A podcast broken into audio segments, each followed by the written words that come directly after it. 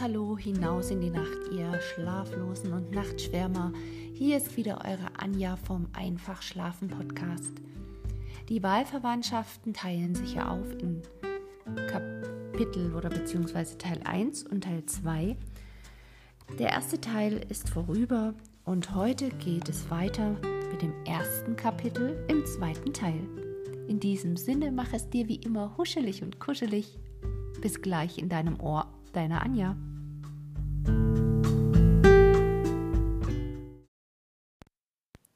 Zweiter Teil, erstes Kapitel.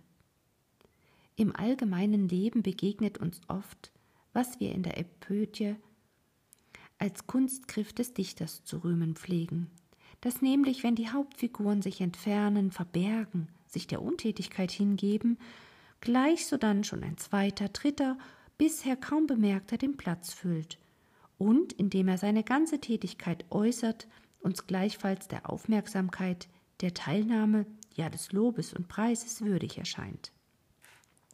So zeigte sich gleich nach der Entfernung des Hauptmanns und Eduards jener Architekt tagtäglich bedeutender, von welchem die Anordnung und Ausführung so manches Unternehmens allein abhing, wobei er sich genau verständig und tätig erwies und zugleich den Damen auf mancherlei Art beistand und in stillen, langwierigen Stunden sie zu unterhalten wusste. Schon sein Äußeres war von der Art, dass es Zutrauen einflößte und Neigung erweckte. Ein Jüngling, im vollen Sinne des Wortes, wohlgebaut, schlank, eher ein wenig zu groß, bescheiden ohne ängstlich, zutraulich ohne zudringend zu sein. Freudig übernahm er jede Sorge und Bemühung, und weil er mit großer Leichtigkeit rechnete, so war ihm bald das ganze Hauswesen kein Geheimnis, und überall hin verbreitete sich sein günstiger Einfluss. Die Fremden ließ man ihn gewöhnlich empfangen, und er wusste einen unerwarteten Besuch entweder abzulehnen oder die Frauen wenigstens dergestalt darauf vorzubereiten, dass ihnen keine Unbequemlichkeit daraus entsprang. Unter anderem gab ihm eines Tages ein junger Rechtsgelehrter viel zu schaffen, der von einem benachbarten Edelmann gesendet eine Sache zur Sprache brachte, die zwar von keiner sonderlichen Bedeutung, Charlotten dennoch innig berührte. Wir müssen dieses Vorfalls gedenken, weil er verschiedenen Dingen einen Anstoß gab, die sonst vielleicht lange geruht hätten. Wir erinnern uns jener Veränderung, welche Charlotte mit dem Kirchhofe vorgenommen hatte. Die sämtlichen Monumente waren von ihrer Stelle gerückt und hatten an der Mauer, an dem Sockel der Kirche Platz gefunden. Der übrige Raum war geebnet. Außer einem breiten Wege, der zur Kirche und an derselben vorbei zu dem jenseitigen Pförtchen führte, war das übrige alles mit verschiedenen Arten Klee besäet, der auf das Schönste grünte und blühte. Nach einer gewissen Ordnung sollen vom Ende heran die neuen Gräber bestellt, doch der Platz jederzeit wieder verglichen und ebenfalls besät werden. Niemand konnte leugnen, dass diese Anstalt beim Sonnen- und festtäglichen Kirchgang eine heitere und würdige Ansicht gewährte. Sogar der betagte und an alten Gewohnheiten haftende Geistliche, der anfänglich mit der Einrichtung nicht sonderlich zufrieden gewesen, hatte nunmehr seine Freude daran, wenn er unter den alten Linden gleich, Philemon mit seinem Bausis vor der Haustür ruhend, statt der holprigen Grabstätten einen schönen bunten Teppich vor sich sah, der noch überdies seinem Haushalt zugute kommen sollte, indessen Charlotte die Nutzung dieses Fleckens der Pfarre zusichern lassen hatte. Allen dessen ungeachtet hatten schon manche Gemeindemitglieder vorher gemissbilligt, dass man die Bezeichnung der Stelle, wo ihre Vorfahren ruhten, aufgehoben und das Andenken dadurch gleichsam ausgelöscht, denn die wohlerhaltenen Monumente zeigen zwar an, wer begraben sei, aber nicht, wo er begraben sei, und auf das Wo komme es eigentlich an, wie viele behaupteten. Von ebensolcher Gesinnung war eine benachbarte Familie, der sich und den ihrigen einen Raum auf dieser allgemeinen Ruhestätte vor mehreren Jahren ausbedungen und dafür der Kirche eine kleine Stiftung zugewendet hatte. Nun war der junge Rechtsgelehrte abgesendet, um die Stiftung zu widerrufen und anzueignen, dass man nicht weiterzahlen werde, weil die Bedingung, unter welcher dieser Geschehen, einseitig aufgehoben und auf alle Vorschriften und Widerreden nicht geachtet worden. Charlotte, die Urheberin dieser Veränderung, wollte den jungen Mann selber sprechen, der zwar lebhaft, aber nicht allzu vorlaut seine und seines Prinzipals Gründe darlegte und der Gesellschaft manches zu denken gab. Sie sehen, sprach er nach kurzem Eingang, in welchem er seine Zudringlichkeit zu rechtfertigen wusste.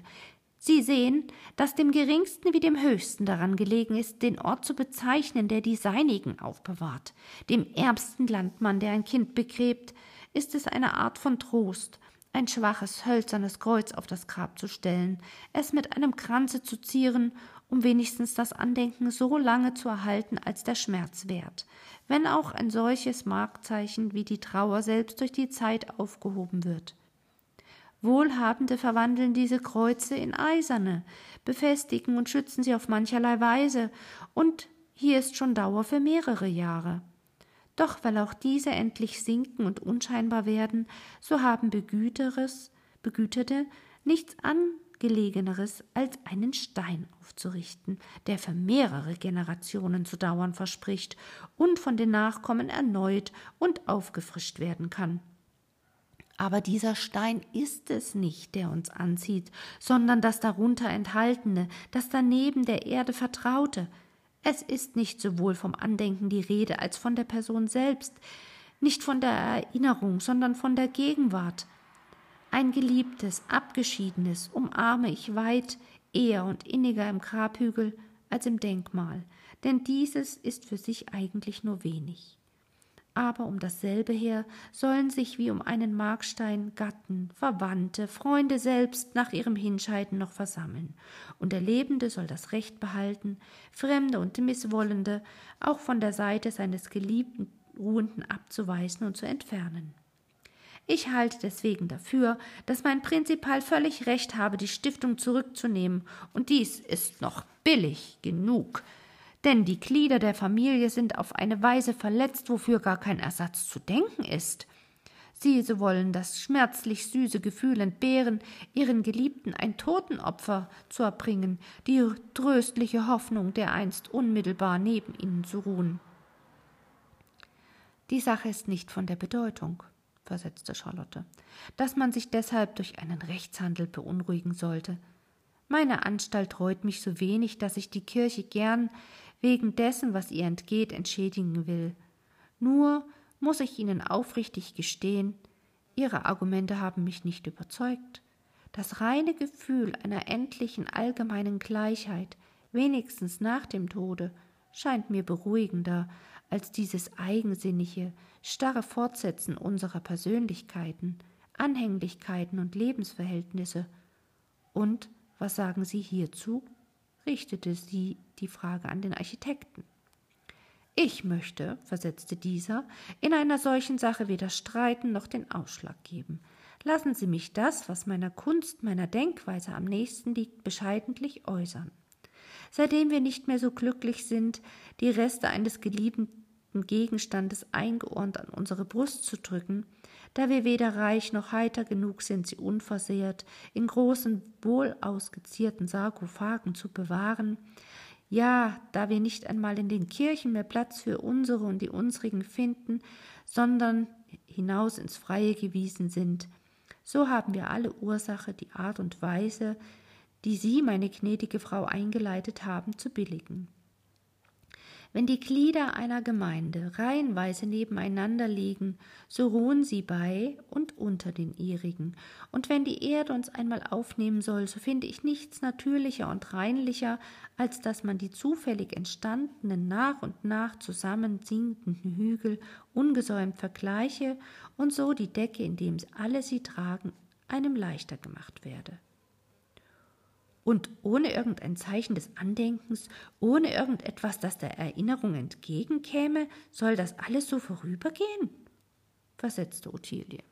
Keineswegs, fuhr der Architekt fort. Nicht vom Andenken, nur vom Platze soll man sich lossagen. Der Baukünstler, Der Bildhauer sind höchlich interessiert, dass der Mensch von ihnen, von ihrer Kunst, von ihrer Hand eine Dauer seines Daseins erwarte. Und deswegen wünschte ich gut gedachte, gut ausgeführte Monumente, nicht einzeln und zufällig ausgesäet, sondern an einem Orte aufgestellt, wo sie nach Dauer versprechen können. Da selbst die Frommen und Hohen auf das Vorrecht Verzicht tun, in den Kirchen persönlich zu ruhen, so stelle man wenigstens dort oder in schönen Hallen um die Begräbnisplätze Denkzeichen, Denkschriften auf. Es gibt tausenderlei Formen, die man ihnen vorschreiben, tausenderlei Zieraten, wo man, man sie ausschmücken kann. Wenn die Künstler so reich sind, versetzte Charlotte, so sagen Sie mir doch, wie kann man sich die niemals aus der Form eines kleinlichen Obelisken, einer abgestutzten Säule und eines Aschenkruges herausfinden? Anstatt der tausend Erfindungen, deren Sie sich rühmen, habe ich immer nur tausend Wiederholungen gesehen. Das ist wohl bei uns so, entgegnete der Architekt, aber nicht überall, und überhaupt mag es mit der Erfindung und der schicklichen Anwendung eine eigene Sache sein. Besonders hat es in diesem Falle manche Schwierigkeit, einen ernsten Gegenstand zu erheitern und bei einem Unerfreulichen nicht ins Unerfreuliche zu geraten. Was Entwürfe zu Monumenten aller Art betrifft, derer habe ich viel gesammelt und zeige sie gelegentlich. Doch bleibt immer das schönste Denkmal des Menschen eigenes Bildnis. Dieses gilt mehr als irgendetwas anderes einem Begriff von dem, was er war. Es ist der beste Text zu vielen oder wenigen Noten, nur müsste es aber auch in seiner besten Zeit gemacht sein, welches gewöhnlich versäumt wird. Niemand denkt daran, lebende Formen zu erhalten, und wenn es geschieht, so geschieht es auf unzulängliche Weise. Da wird ein Toter geschwind noch abgegossen und eine solche Maske auf einen Block gesetzt, und das heißt man eine Büste. Wie selten ist der Künstler imstande, sie völlig wieder zu beleben. Sie haben, ohne es vielleicht zu wissen und zu wollen, versetzte Charlotte, dieses Gespräch ganz zu meinen Gunsten gelenkt. Das Bild eines Menschen ist doch wohl unabhängig, überall wo es steht, steht es für sich, und wir werden von ihm nicht verlangen, dass es die eigentliche Grabstätte bezeichne. Aber wie soll ich Ihnen eine wunderliche Empfindung bekennen? Selbst gegen die Bildnisse habe ich eine Art von Abneigung, denn sie scheinen mir immer einen stillen Vorwurf zu machen. Sie deuten auf etwas Entferntes, Abgeschiedenes und erinnern mich, wie schwer es sei, die Gegenwart recht zu ehren. Gedenkt man, wie viele Menschen man gesehen, gekannt und gesteht sich, wie wenig wir ihnen, wie wenig sie uns gewesen. Wie wird uns da zumute? Wir begegnen dem Geistreichen, ohne uns mit ihm zu unterhalten, dem Gelehrten, ohne von ihm zu lernen, dem Gereisten, ohne uns zu unterrichten, dem Liebevollen, ohne ihm etwas Angenehmes zu erzeigen. Und leider ereignet sich dies nicht bloß mit den Vorübergehenden, Gesellschaften und Familien betragen sich so gegen ihre liebsten Glieder, Städte gegen ihre würdigsten Bürger, Völker gegen ihre trefflichsten Fürsten, Nationen gegen ihre vorzüglichsten Menschen. Ich hörte fragen, warum man von den Toten so unbewunden Gutes sage, von den Lebenden immer mit einer gewissen Vorsicht. Es wurde geantwortet, weil wir von jenen nichts zu befürchten haben und diese uns noch irgendwo in den Weg kommen könnten. So unrein ist die Sorge für das Andenken der anderen, es ist meist nur ein selbstsicherer Scherz. Wenn es dagegen ein heiliger Ernst wäre, seine Verhältnisse gegen die Überbliebenen immer lebendig und tätig zu erhalten.